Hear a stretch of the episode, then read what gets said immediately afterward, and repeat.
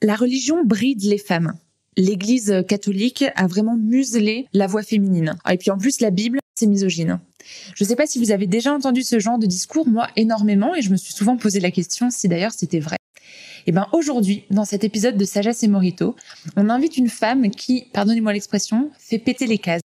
Elle est pasteur elle euh, a travaillé dans l'église pendant des années. Avant ça, elle travaillait pour une grande entreprise de luxe. Elle adore la mode, l'esthétique. Elle nous partage son parcours, sa vision. On vous invite à découvrir la vie de Marie-Laure. En vérité, je vous le dis. Nous devons revenir au centre. Real life for your eyes. It is like a finger pointing away to the moon.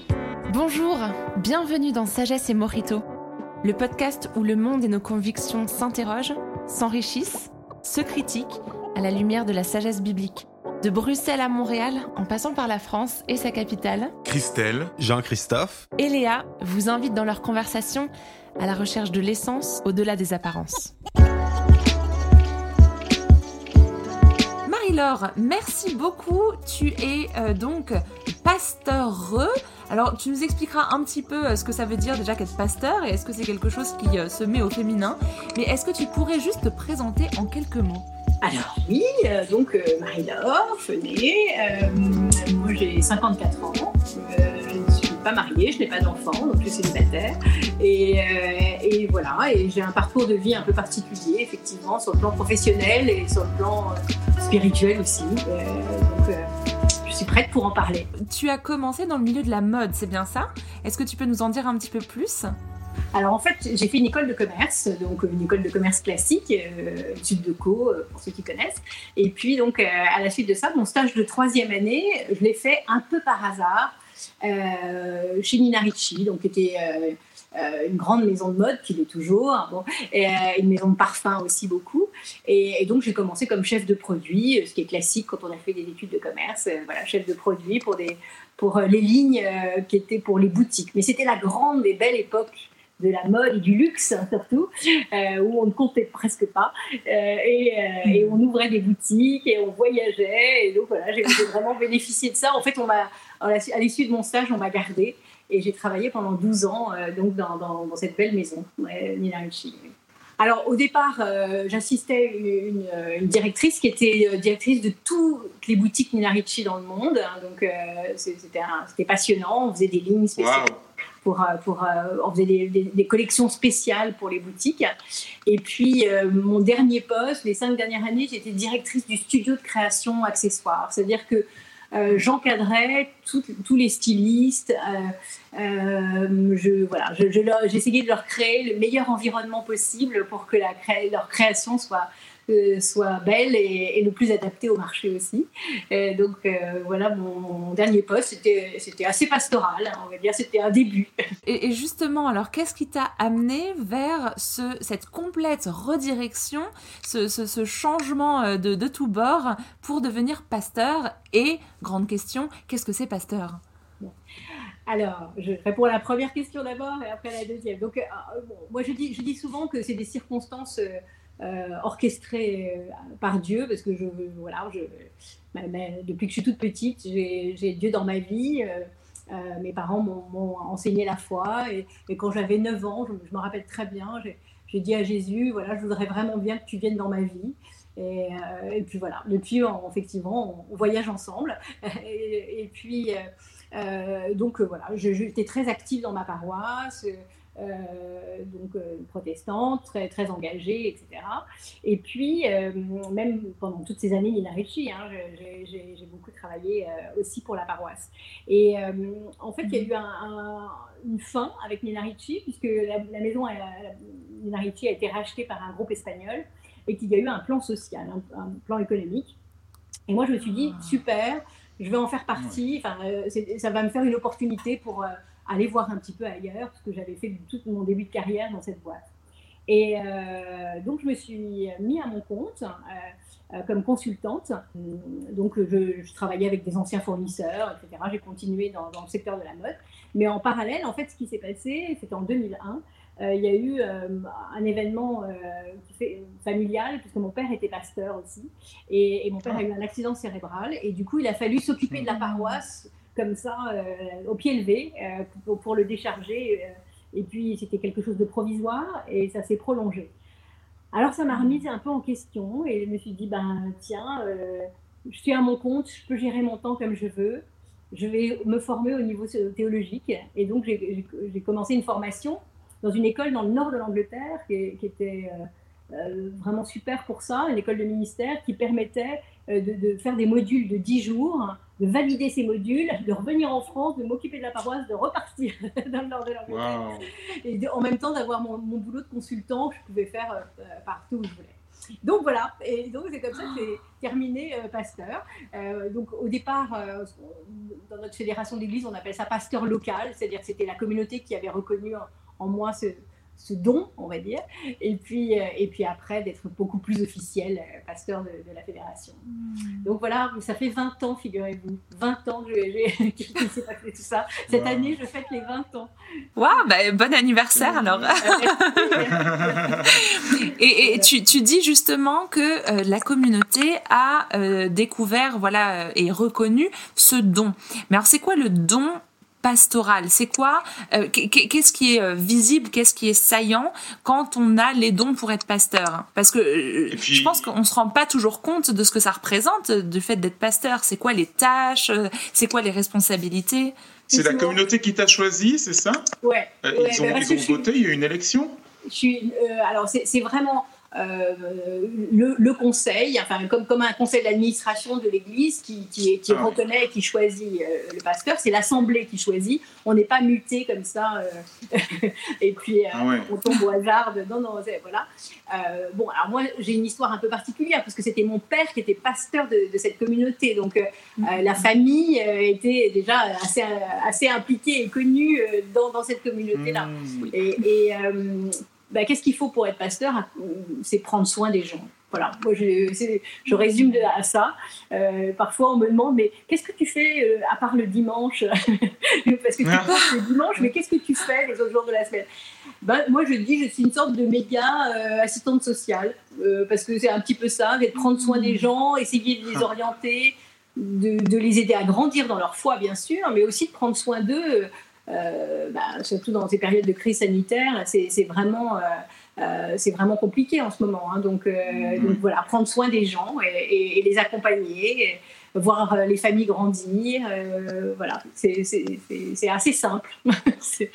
donc, j'ai l'impression dans ce que tu nous expliques, Marie-Laure, que que ce soit ton passé professionnel chez Nina Ricci ou que ce soit ton, ton actualité professionnelle en, tant que pasteur, c'est un petit peu les circonstances qui t'ont amené là où, là, là, où tu as travaillé ou là où tu travailles, puisque tu as commencé chez Nina Ricci au travers d'un stage, et puis ça s'est prolongé.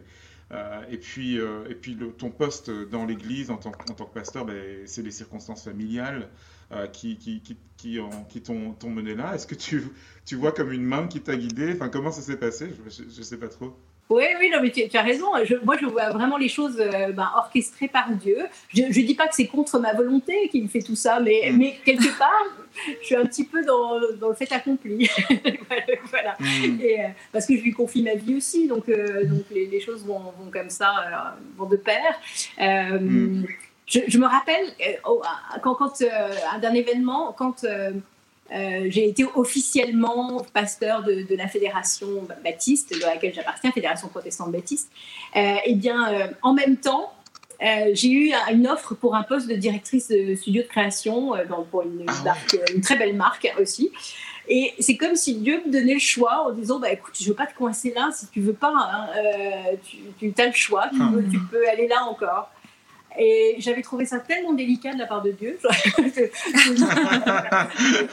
trouvais que c'était sympa de me dire bon, bah voilà, si tu veux encore, tu peux, tu peux aller continuer dans ce milieu-là. Ça ne dérangeait pas Dieu du tout. De, voilà. Mais euh, bah, j'ai choisi euh, plus de, continuer à, à être pasteur.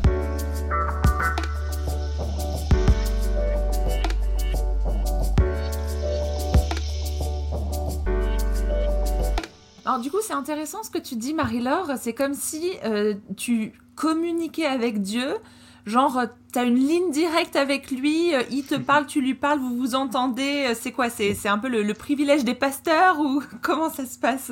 Oui, c'est ça, on a une ligne directe en fait. Non, non, honnêtement, faut soit clair, je n'entends pas Dieu me parler audiblement. Ça, c'est c'est clair, ça, ça ne m'est pas arrivé. Euh, bah, J'ai eu des convictions, mais je n'entends pas me parler audiblement. Mais en fait, euh, comme je vous le disais tout à l'heure, euh, comme j'ai développé cette relation avec, Jésus depuis que je suis toute petite, en fait, j'ai une foi, un petit peu une foi d'enfant. Il ne faut pas me demander des grandes choses et des grandes théories, des grandes, ma position sur, sur des grandes théories. Moi, j'ai vraiment une, foi d'enfant. Et, donc, du coup, je parle à Dieu comme je parle à mon père. et, donc, avec. voilà, je lui dis tout ce que j'ai envie de lui dire. En même temps, j'aime beaucoup euh, lire la Bible, donc j'ai l'impression d'avoir des réponses au travers de la Bible. Et puis, je laisse diriger mes circonstances. euh, voilà. Donc, euh, c'est un petit peu ça, mon, mon, flow. Mais je peux pas trop te, te- dire non, Dieu me parle pas comme ça, audiblement, comme il l'a fait à Moïse sur la montagne. Non, non.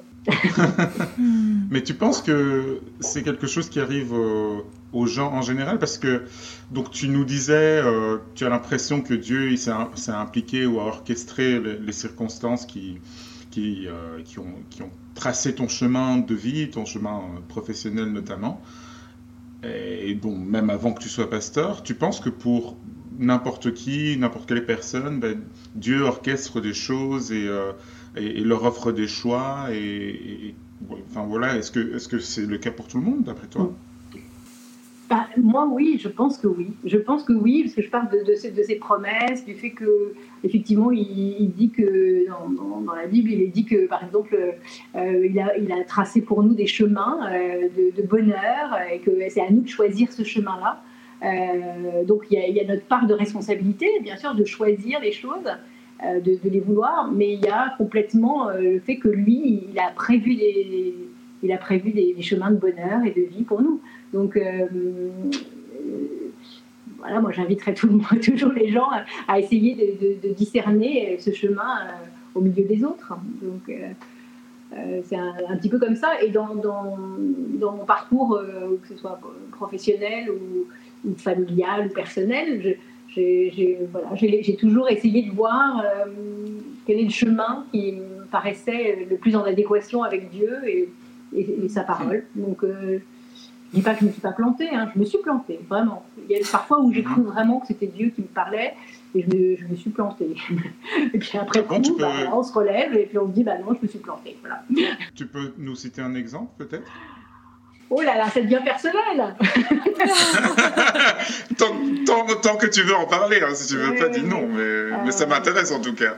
Oui, oui, écoute, euh, on va dire, euh, allez, je me, jette- je me jette sur, sur le plan, euh, on va dire sur le plan sentimental, par exemple. Mhm. Il y a eu une époque où j'ai vraiment cru que, que cette- la personne que, que- dont, dont j'étais amoureuse était, était vraiment la personne que Dieu voulait pour moi et, et qui, et qui était vraiment voilà, mon, mon binôme.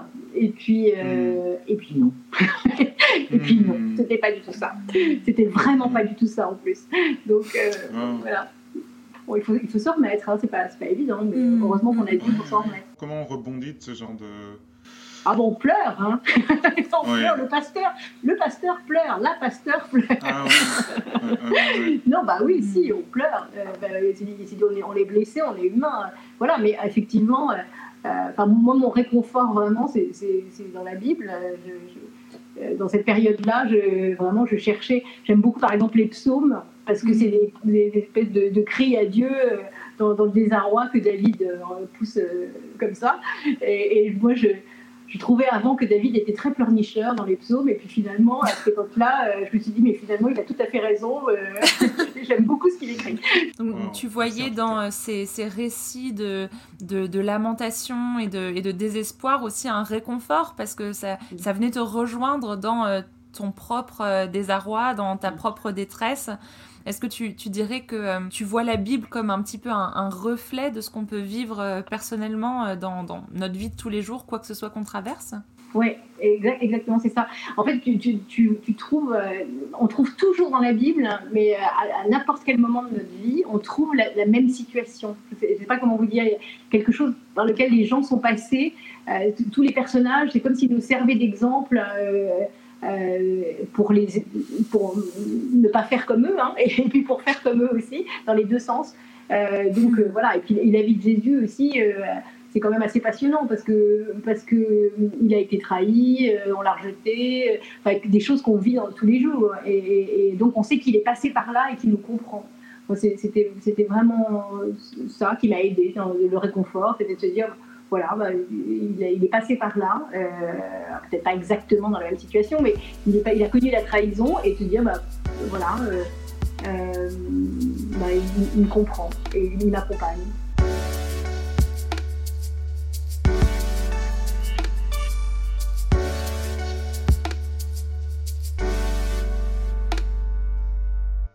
Trouves pas ça intimidant de, je sais pas, de, s'identifier à des personnages euh, qui sont dans, la Bible et qui sont, je sais pas. C'est un peu comme euh, une ancienne version des super-héros, j'imagine. je sais pas, des gens, euh, parfaits, tu vois, qui parlaient à Dieu, puis le Dieu leur répond, puis il y a des aventures extraordinaires qui leur arrivent. et, et, tu trouves pas ça intimidant aujourd'hui, au 21e siècle, dans, un monde moderne, de se dire ben, je vais, je vais m'identifier à ces gens euh, qui, avait, euh, qui avait contact avec ce Dieu du passé euh, Est-ce qu'il n'y a pas trop de distance enfin, J'imagine les, les gens de la Bible, peut-être, c'était des gens. Bah, ils étaient plus proches, en tout cas, de, de, leur spiritualité à eux. Et puis nous, Écoute, euh, non, je ne me suis jamais posé cette question-là euh, des super-héros. Euh, moi, je trouve qu'effectivement, dans la Bible, il y, a quand même des super bras cassés. Hein. tu prends les douze disciples, pour un casting, moi, j'aurais pas pris cela. Enfin, tu vois, et pourtant Jésus les a pris. Et donc, on, dans, dans, leur vie, on, on se reconnaît complètement. Alors c'est sûr qu'ils ont vécu des trucs que euh, j'ai l'impression que je ne vivrai jamais, tellement c'était extraordinaire, mais, mais bon, voilà, je, me sens assez proche d'eux de, et de leur raisonnement et ça ne me gêne pas, ça ne me dérange pas de m'identifier. Euh, à cela. Et puis, bien sûr, j'ai pas, pas, pas, fait comme Pierre de marcher sur l'eau et de m'enfoncer, mais j'ai quand même vécu des choses, euh, des choses fortes avec Dieu, alors que moi j'identifie comme venant de Dieu. Euh, peut-être quelqu'un d'autre qui ne connaît pas Dieu dirait ah non c'est le hasard ou c'est les circonstances etc. Euh, moi j'ai voilà j'ai vécu des choses euh, fortes, toutes, simples aussi mais fortes avec Dieu. Donc je, je, le vois partout. Sais pas comment vous dire, je vois euh, Merci de nous partager ça, je trouve ça fascinant. Mais je me dis, euh, peut-être que Pierre, euh, ce fameux disciple, pourrait avoir la même réflexion. Il se dit, bon d'accord, moi j'ai marché sur l'eau, mais bon, j'ai pas travaillé chez Nina Ricci. Hein je, pense que, je pense que, voilà, il y a aussi quelque chose de fascinant dans ton parcours et quelque chose de peut-être même très enviable parce que tu as fait tout un tas de choses que, que les disciples au Proche-Orient ancien n'ont pas pu vivre non plus. Donc voilà, euh, on est quitte. Au niveau du look, euh, je pense qu'il y avait quelque chose à faire. c'est ça. T'aurais, dû être euh, la, consultante freelance qui leur donnait des conseils d'un point de vue mode. Effectivement, on aurait dû. Mais, mais, mais, justement, en parlant de ça, comment est-ce que euh, tu abordes ta passion euh, pour euh, la mode et le monde du luxe et ta vie de foi? C'est pas un peu antinomique d'ailleurs Je pense parfois on entend euh, une sorte de discours que euh, quand on est dans, la religion, il faut être austère, il faut être euh, vêtu de manière modeste, il y a, moins une recherche peut-être de l'esthétique parce que ce serait trop superficiel ou, ou d'autres critiques qui pourraient venir. Comment est-ce que toi, tu as pu concilier les deux? Alors déjà, pour quelqu'un qui travaille dans la mode, vraiment, euh, en général, c'est lui qui est, cette personne-là est dans, une tenue austère, parce que nous, on était toujours habillés en noir, euh, de manière très très austère quand on travaillait, parce qu'on ne devait pas brouiller la vue des stylistes. Euh, c'est-à-dire qu'il fallait, il fallait qu'on soit un peu passe-partout pour ne pas les, les, gêner ou les influencer. en tout cas, à mon époque. Hein. donc maintenant, je, ne sais pas. Mais euh, donc, euh, tu vois, l'austérité, c'était plutôt dans le monde de la mode euh, que, que, voilà, que, que, dans le monde peut-être dit religieux, voire encore plus protestant, où on a l'impression qu'on ne doit pas se mettre de vernis aux ongles.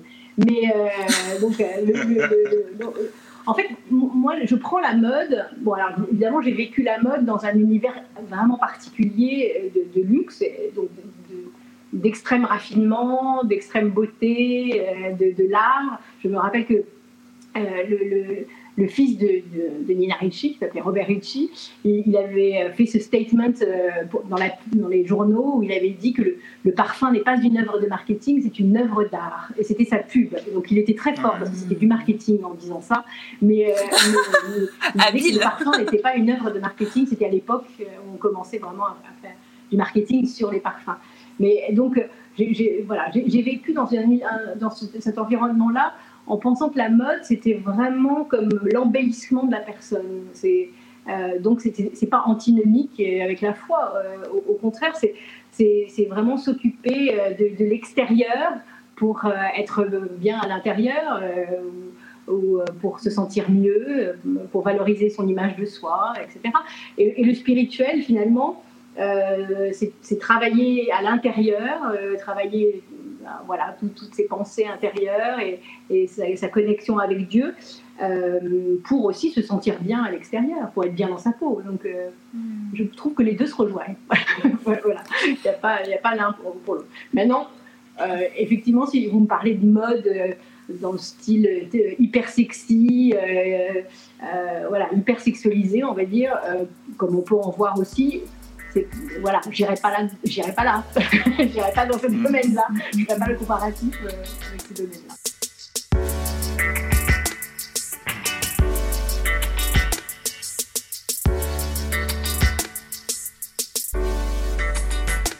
Mais alors j'ai l'impression dans ce que tu euh, racontes à la fois de ton expérience dans le luxe et euh, de ton expérience euh, pastorale en, tant que responsable d'église, que tu abordais presque ces deux professions, ces deux domaines avec cette démarche de soin de prendre soin de l'autre, de, de, de, le rétablir dans la vision euh, qu'il ou elle peut avoir euh, de, de, lui-même ou d'elle-même, euh, à la fois pour soigner l'apparence mais aussi le cœur. Est-ce que, est que tu, te, tu te caractériserais comme une, une, accompagnante, quelqu'un qui, qui vient vraiment pour ouais, prendre soin?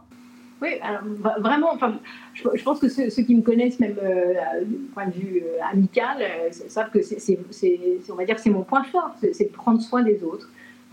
Donc effectivement, c'est un don, on va dire, un talent que, que, j'ai. Et, et, que, comme ça fait partie de moi-même, que je sois dans le milieu de la mode ou, l'église, ça, revient au même, ou que je sois chez moi euh, sur mon canapé avec des amis.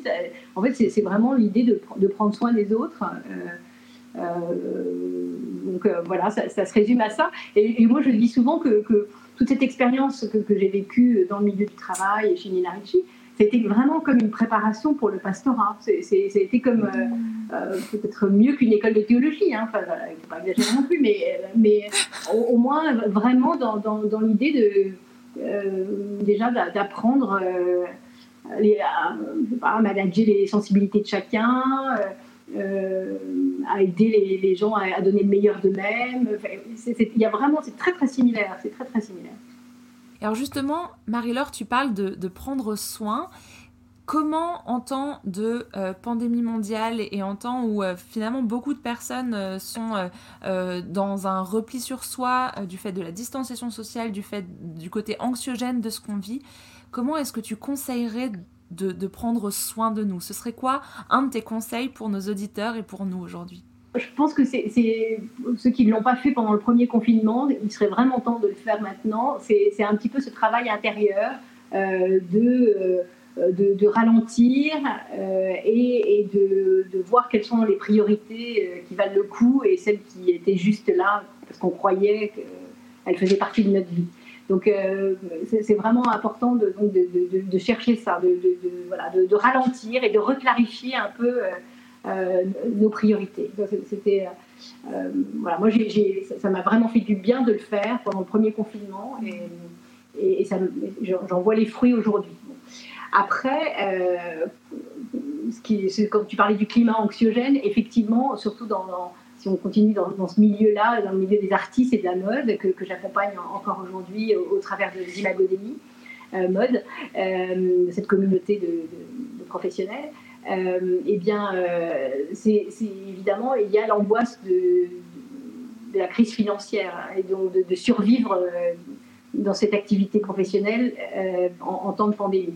Donc, euh, là, moi, euh, j'ai pas de solution économique euh, ni rien. J'ai qu'une solution, c'est effectivement de, crier à Dieu et, d'attendre de, lui des idées, une inspiration pour pouvoir rebondir d'une autre manière.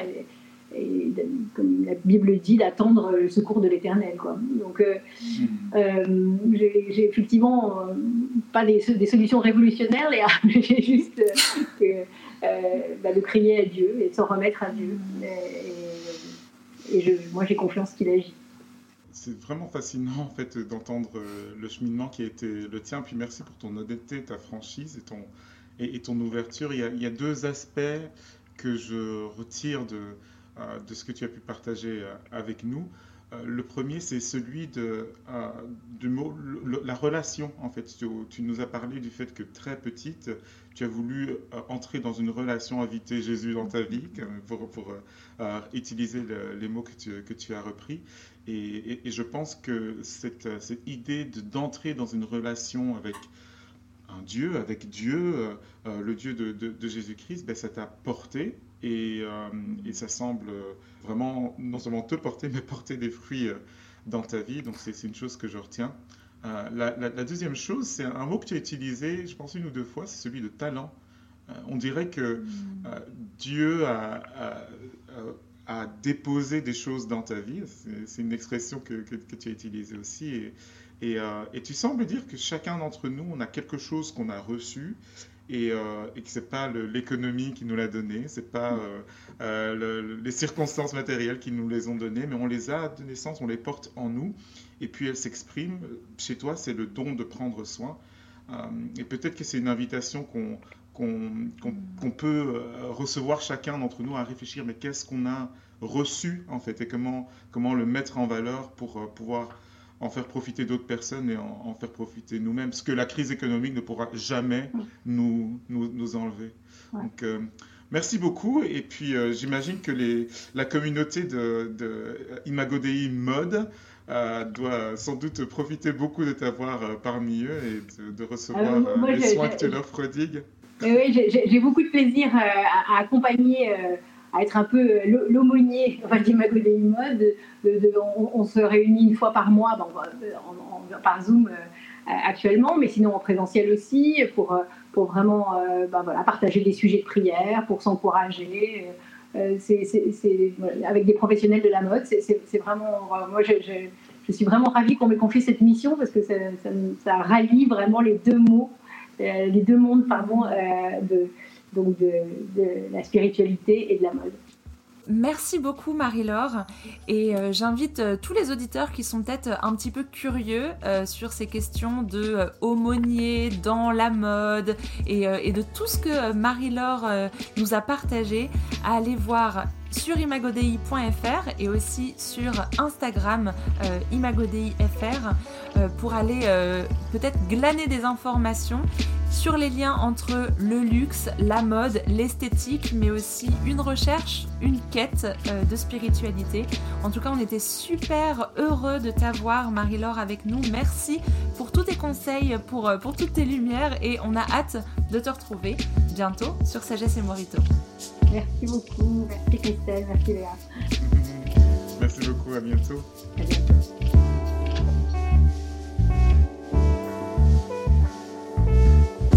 Sagesse et Morito est un podcast Imago Dei. S'il vous a plu, laissez-nous vos commentaires, partagez et parlez-en autour de vous. Pour continuer la réflexion, échanger, débattre et découvrir plus de ressources, rendez-vous sur imagodei.fr.